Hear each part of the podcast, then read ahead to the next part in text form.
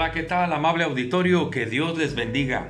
Estamos meditando en el libro de los Salmos. Hoy corresponde el Salmo número 8.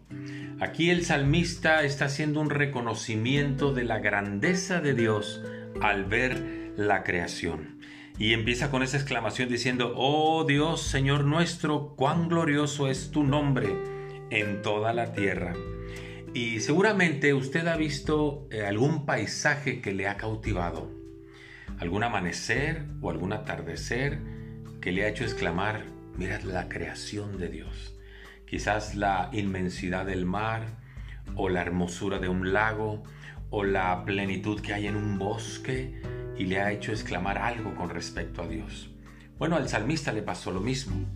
Dice el versículo 3, cuando veo tus cielos, obra de tus dedos, la luna y las estrellas que tú formaste.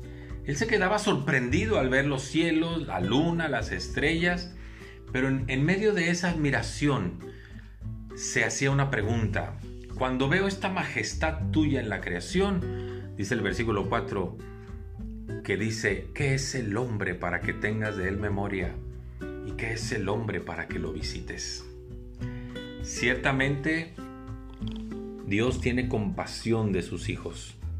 Hay un canto que dice, Dios por el cielo nunca ha llorado, nunca ha sufrido Dios por el sol, mas por el hombre que él formó fue traspasado su corazón.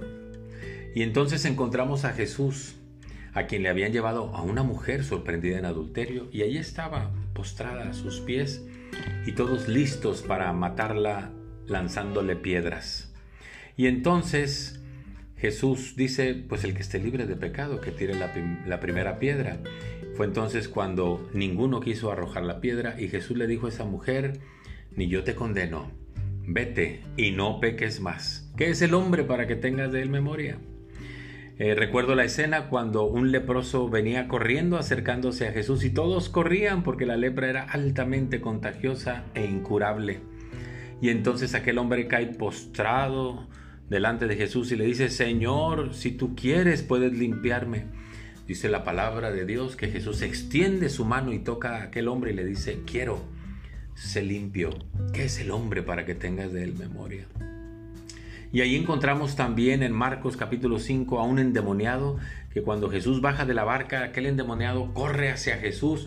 Los discípulos asustados ni siquiera se atreven a bajar de la barca, pero aquel hombre cae postrado también delante de Jesús y Jesús lo libera y le vuelve a la vida normal. ¿Qué es el hombre para que tengas de él memoria? Recuerde darle gloria al Señor, reconocerle como su Señor y Salvador y rendirse a sus pies, porque Dios le sigue amando. Muchas gracias, que Dios le bendiga, hasta pronto.